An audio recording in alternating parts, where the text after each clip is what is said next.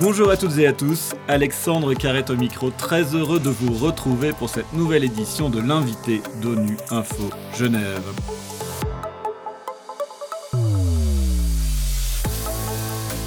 Le quatrième sommet des jeunes activistes se tient ce vendredi 2 décembre au Palais des Nations à Genève. Cet événement met en lumière l'action exceptionnelle de six jeunes issus des quatre coins du monde pour améliorer la vie de leur communauté. Leur projet vise par exemple à lutter contre le racisme en Afrique du Sud, à permettre l'éducation des filles en Afghanistan ou la défense des droits des personnes LGBTQIA+ aux États-Unis. C'est prévu, Émile Luzila est originaire de la République démocratique du Congo. Depuis ses 13 ans, elle met toute son énergie à soutenir les enfants dans la rue à Kinshasa.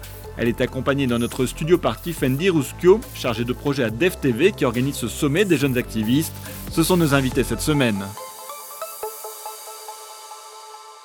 C'est prévu, et Tiffen, bonjour. Bonjour. Et un grand merci d'avoir accepté euh, notre invitation.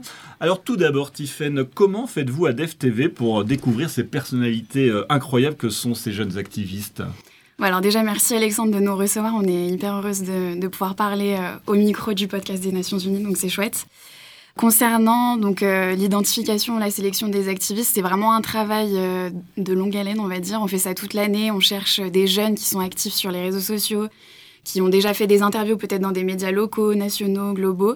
Donc vraiment, on fait une veille euh, toute l'année. Et puis aussi, on fait beaucoup de, de recherches auprès d'organisations internationales ou d'approches auprès d'organisations internationales, ONG, qui travaillent sur le terrain, des journalistes aussi de notre réseau. Donc c'est vraiment, euh, je dirais pas que c'est DevTV qui fait ça dans son coin, c'est vraiment un travail collectif pour identifier des jeunes qui font euh, la différence sur le terrain et dont on parle pas forcément dans les grands médias qu'on connaît. Et alors, en quelques mots, est-ce que tu pourrais euh, présenter euh, les profils de, ces lauréats de cette année?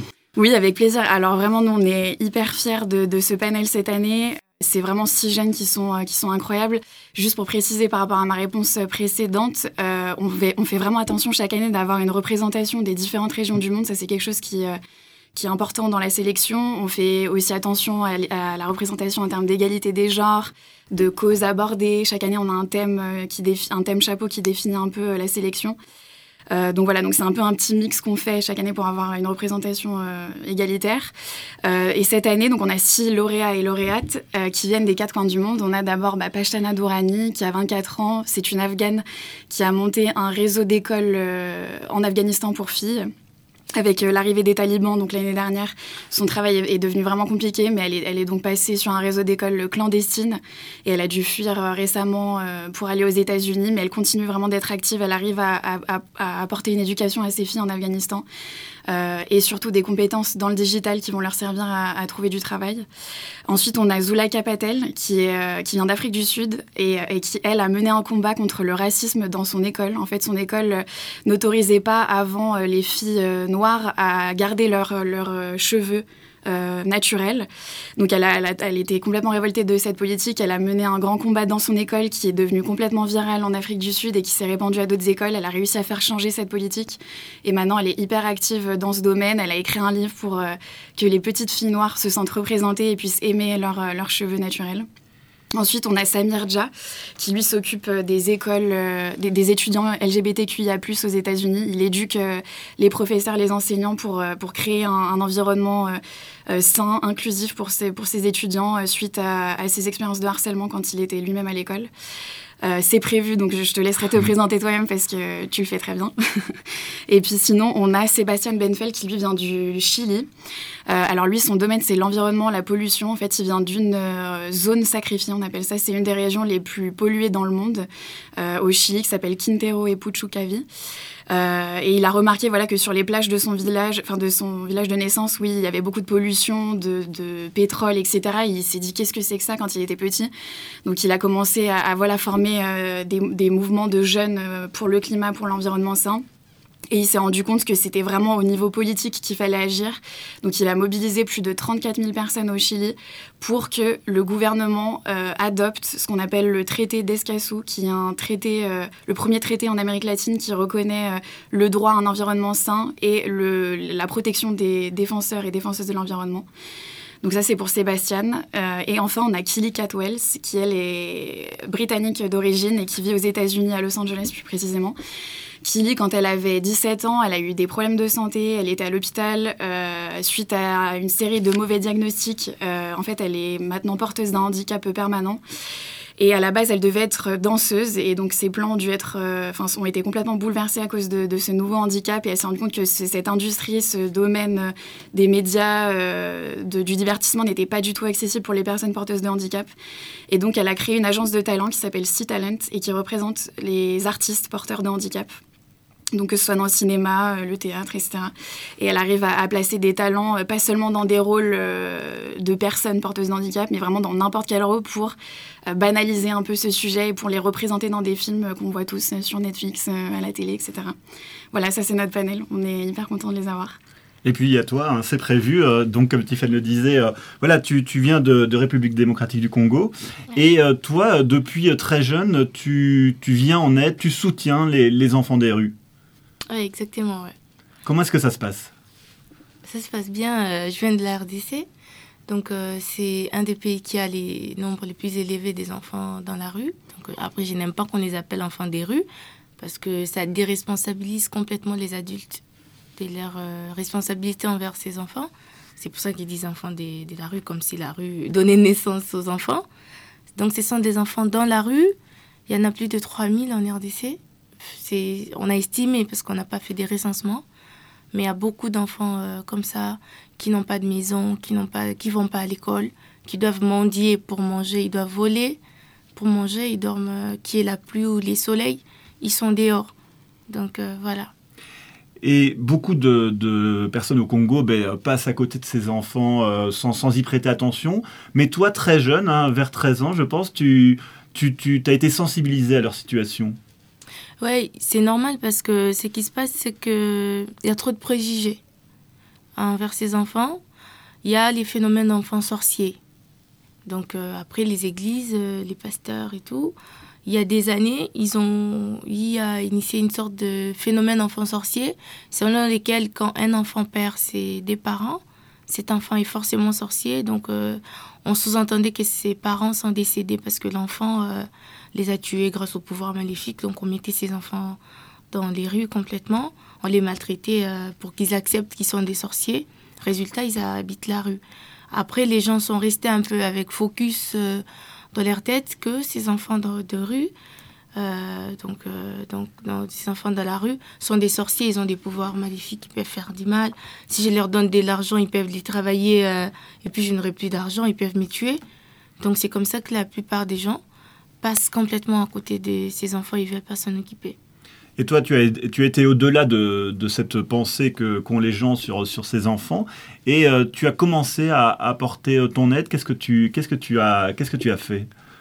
J'ai commencé à organiser des repas dans les rues, pour, euh, parce que dans la rue, ce qui est le plus difficile, c'est de trouver la nourriture et de trouver où dormir.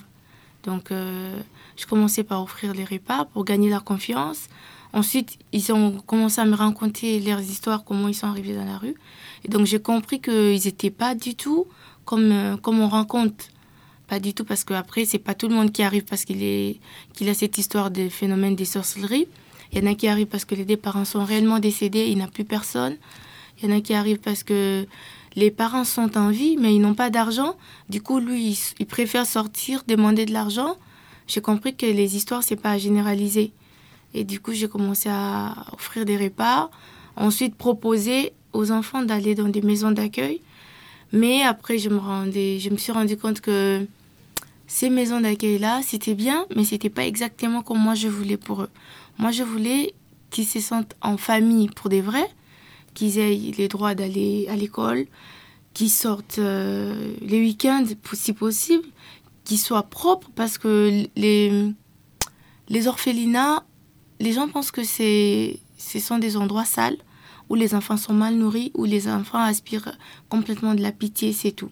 Non, moi je voulais aller au-delà.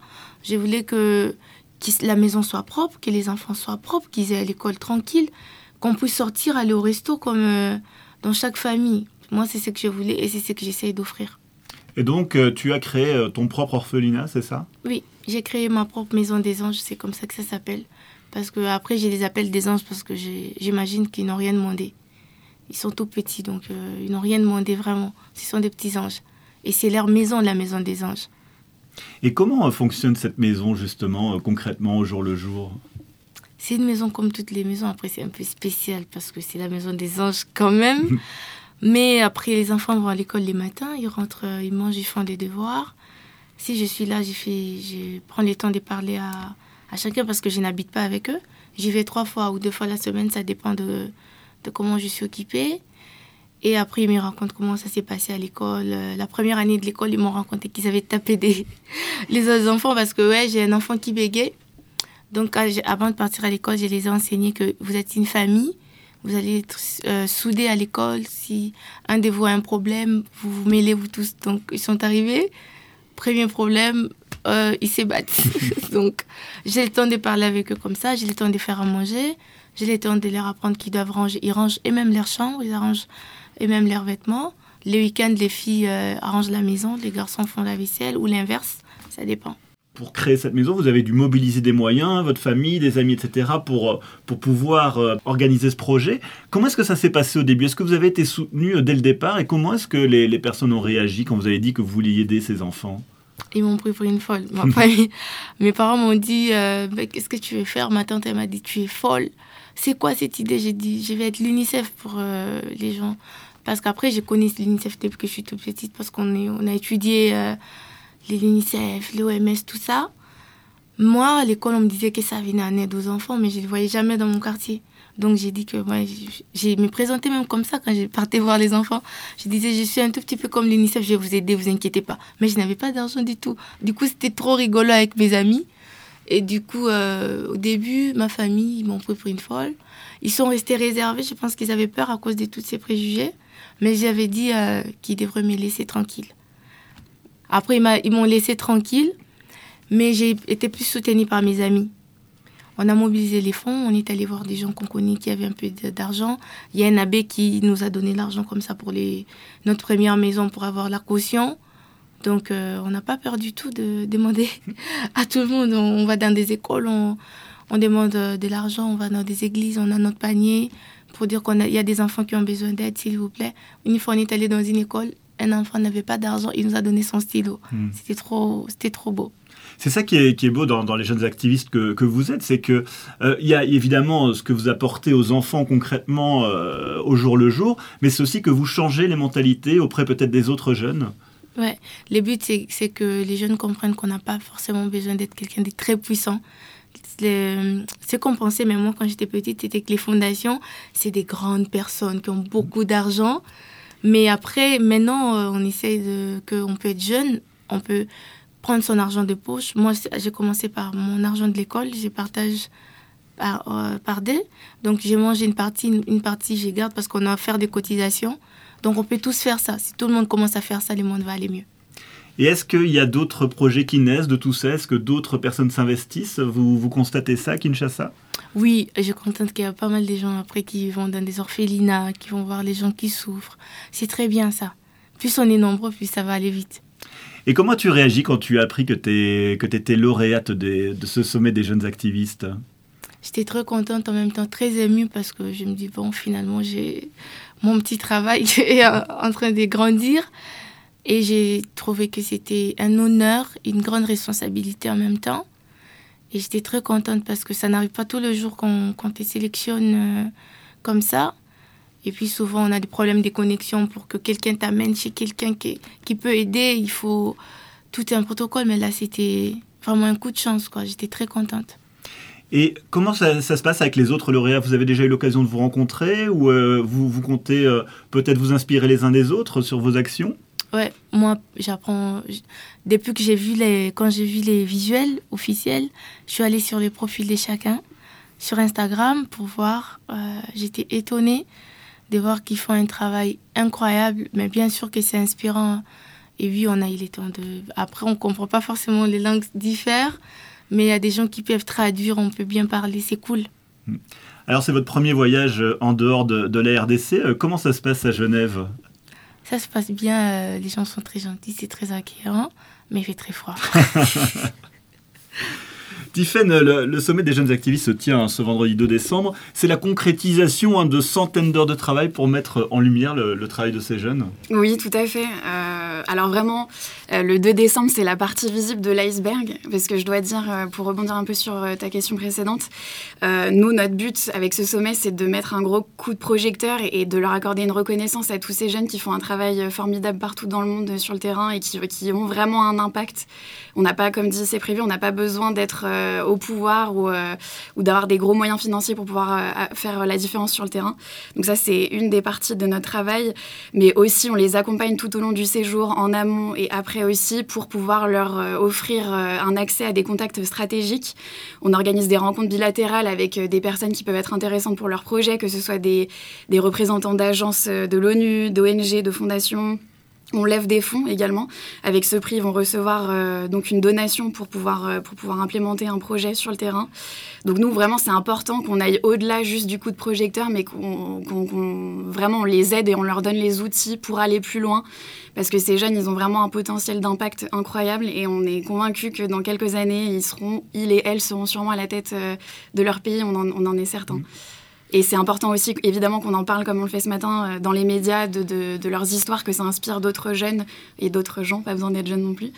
Euh, et voilà, c'est vraiment notre mission avec ce sommet, au-delà de l'événement de vendredi. Et notamment les, les, 600 jeunes qui vont être là pour, pour assister à l'événement, c'est important aussi que ces jeunes soient là pour découvrir ce qui se passe. Euh, Exactement.